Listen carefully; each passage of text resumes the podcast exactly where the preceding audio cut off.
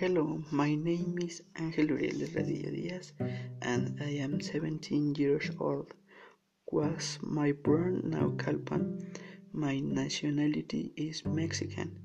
My mom is Ivonne Diaz Garcia and my dad Esteban Daniel Delgadillo Martinez and I like it to play football.